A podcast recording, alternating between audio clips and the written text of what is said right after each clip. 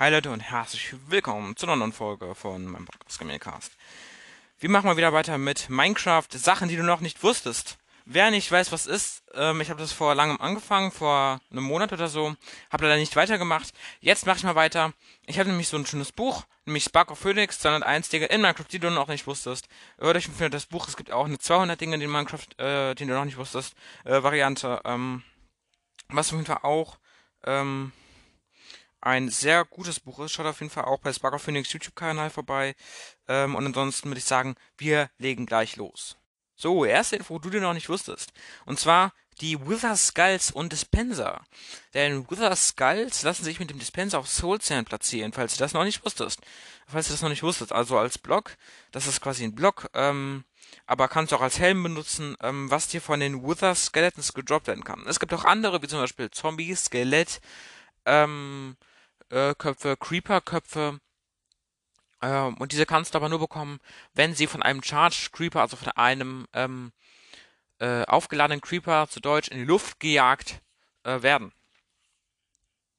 Ähm, denn ähm, hier, also mit einer Redstone-Schaltung, wenn du nämlich einen Dispenser hast und ihn direkt ähm, neben einem Soul Sand äh, platzierst, ähm, mit dem Mund natürlich zum Soul Sand, ähm, darauf einen Hebel machst, in den Dispenser einen Wither Skeleton Skull tust und den Hebel umlegst, dann wird er automatisch darauf platziert. Bedeutet, du kannst ganz einfach mit drei Dispensern, ähm, du weißt ja, wie, äh, ich hoffe, du weißt, wie man einen Wither spawnt, wenn nicht, wieder ein Eisengolem, also quasi zwei Block hoch und an zwei Seiten jeweils einen Block, ähm, ähm, an die Seite. Ähm, wir haben halt einen Wither Spawn, würde ich mal sagen, äh, mach ich mal als Folgenbild.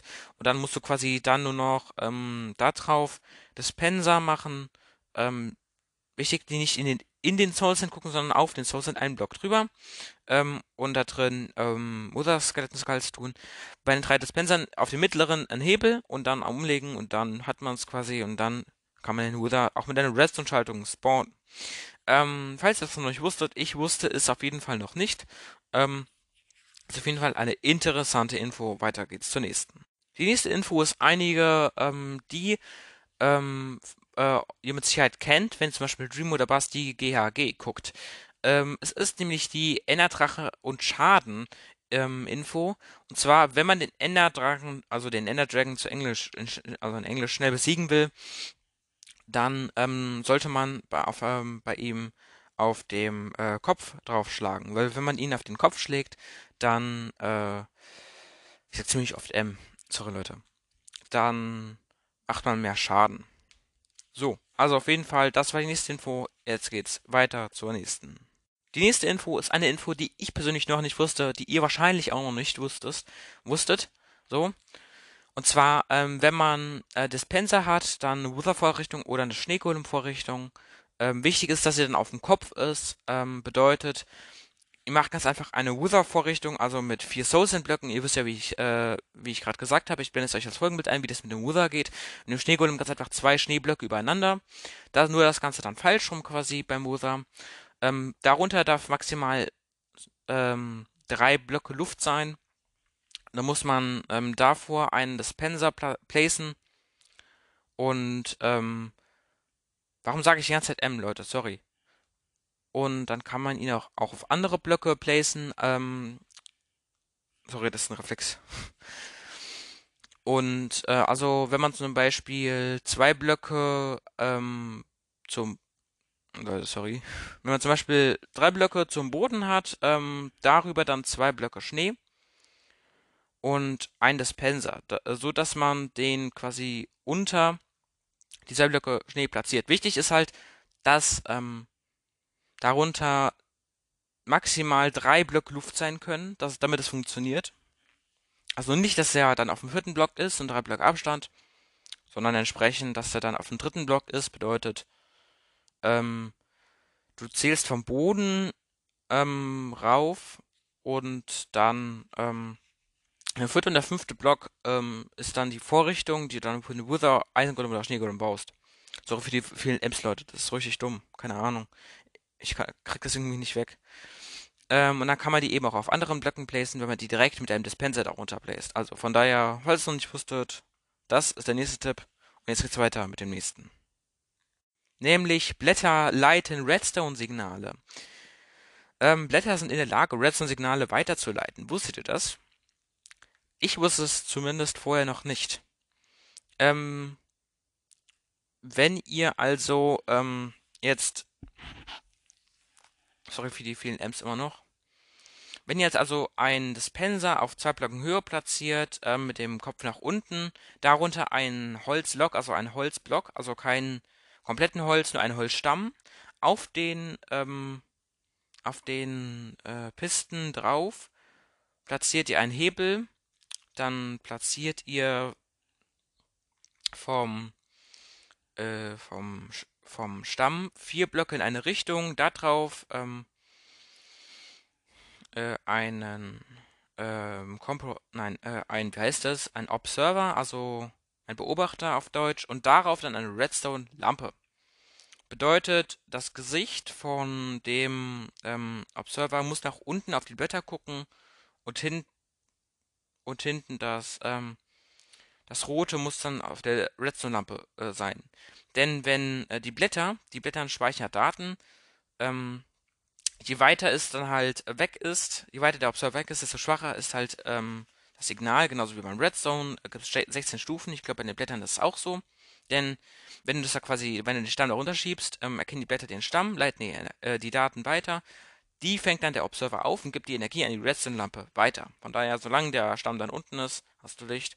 Und ja, so kann man auf jeden Fall auch eine ähm, ziemlich nice Konstruktion erschaffen. Ähm, ja, das war der nächste Tipp und jetzt geht's weiter mit dem nächsten. Und zwar ein Tipp, den wahrscheinlich schon viele kennen werden, zumindest wenn sie einige bessere Minecraft-Spieler wie Basti GRG oder so gucken. Äh, gibt es genug gute deutsche Minecraft-Spieler.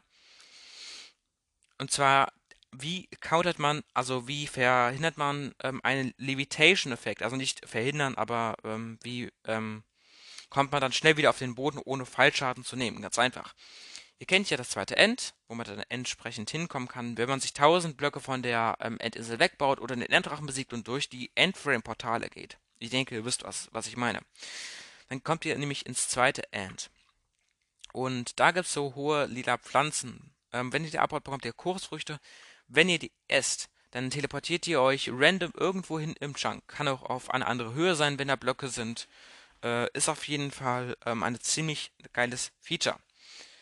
So könnt ihr es auch machen, weil der Levitation-Effekt, für die, die es nicht wissen, ähm, der lässt einen schweben und man kann nicht wieder nach unten kommen. Bedeutet, man steigt halt immer in die Höhe. Der geht dann beim Schalker, wenn er ihn trifft, 30 Sekunden lang, um dann ist man schon so 40 Blöcke hoch, bedeutet, es kann schon gefährlich werden. Um das zu verhindern, könnte man einen Kursfrucht essen, weil dann, man kann ja nur auf Blöcken spawnen, spawnt man im Chunk und zwar ganz unten und resettet das quasi wieder und das kann man immer mal machen. Bedeutet, wenn man in einer ähm, Entity geht, dann ist es auch immer wieder nützlich, eine Chorus Fruit, also eine Chorusfrucht da zu haben.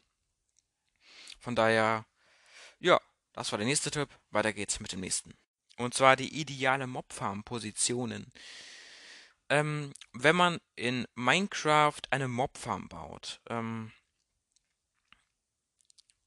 dann ähm, kann man darauf achten, ähm, dass man, um die Farm besser zu machen, sie ganz weit unten baut, auf Bedrock-Niveau, so.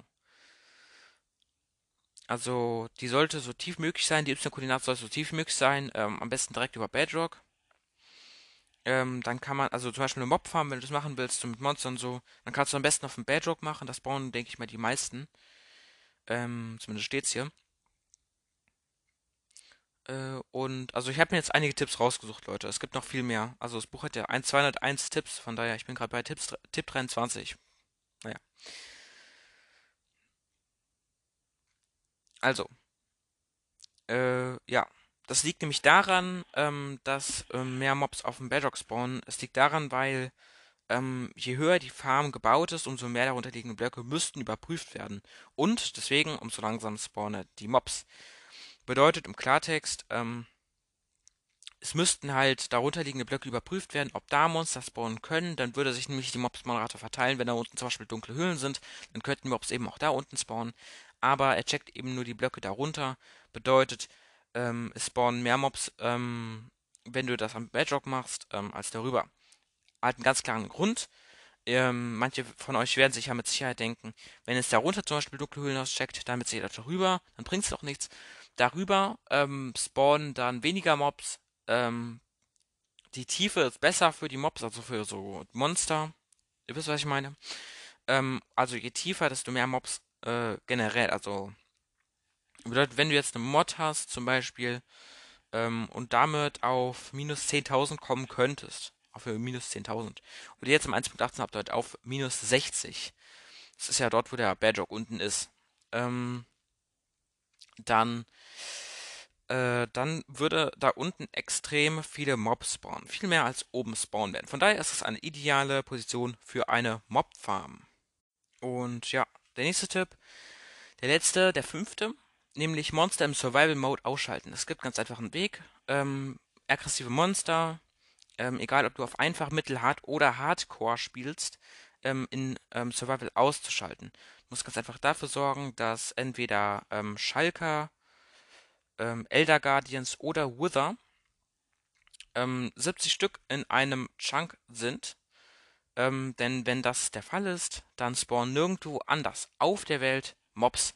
Bedeutet, ähm, die Maximalanzahl von der Mobcap, von den Mobcap-Monstern ist auf einem Chunk nämlich diese 70. Also wenn du 70 ähm, dahinstellst, dann deaktivierst du überall das Spawning, weil eben von diesen Mobcaps ähm, maximal 70 auf dieser Welt, auf einer Welt existieren können. Bedeutet, es können halt, es können keine 70, also nur mal so als Fakt, es können in einer geladenen Welt nicht mehr als 70 Elder Guardians ähm, erscheinen, die despawnen nämlich ähm, immer wieder, ähm, auch wenn du Millionen, Milliarden von Blöcken lädst, ähm, die spawnen die wieder, damit das Spiel nicht laggt. Bedeutet, es können maximal 70 Schalker ähm, Elder Guardians oder Wither auf einer Map gleichzeitig existieren. Mehr geht eben nicht. Von daher ist es auch ein nützlicher Fakt, wenn du so viele in einen Chunk stellst. Am einfachen geht es übrigens mit Schalker.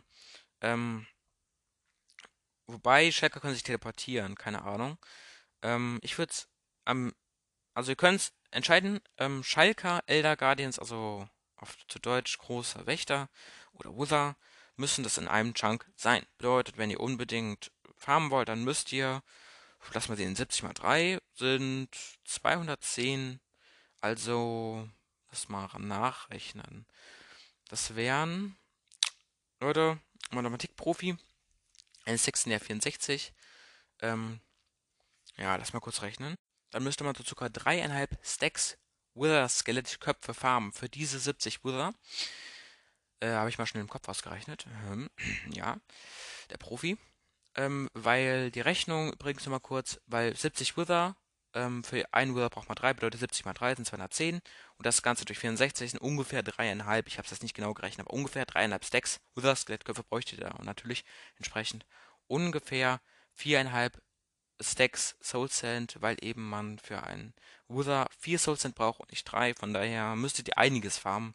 Aber Elegans werden eben auch anstrengend, weil die gibt es eben nur so in